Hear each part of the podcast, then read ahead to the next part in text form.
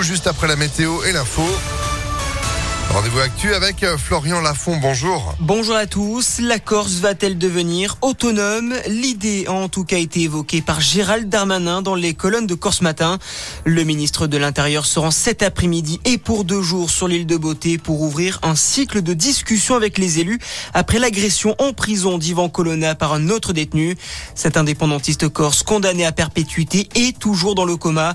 Une affaire qui a donné lieu à des émeutes et des heurts ces derniers jours en Corse. Emmanuel Macron a choisi la région parisienne pour son grand et sans doute unique meeting de campagne. Ça sera le 2 avril prochain. Le président de la République et candidat à sa propre réélection n'a pas précisé le lieu exact, même s'il pourrait se tenir à l'Arena Bercy ou à l'Arena 92.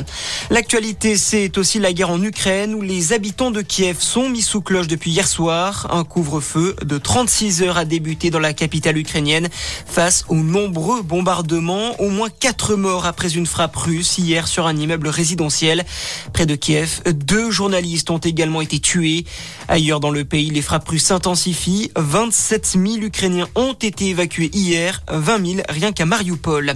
Les négociations, elles, se poursuivent. Une nouvelle session de pourparlers est prévue aujourd'hui entre Kiev et Moscou. Selon un négociateur ukrainien, un compromis est possible entre la Russie et l'Ukraine. La journaliste russe qui a brandi une pancarte contre la guerre en plein journal télévisé, elle a finalement été libérée. L'employé de la chaîne est condamné à une amende pour avoir manifesté illégalement selon un tribunal moscovite.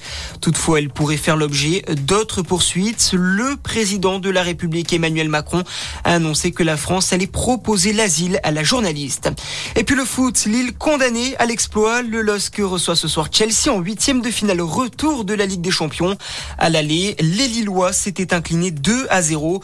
Coup d'envoi du match à 21h. Voilà pour ce résumé de l'actualité. Passez une excellente matinée à notre écoute. Merci beaucoup. Retour de l'info à 6h30 avec Sandrine Ollier. Restez informés en attendant impactfm.fr.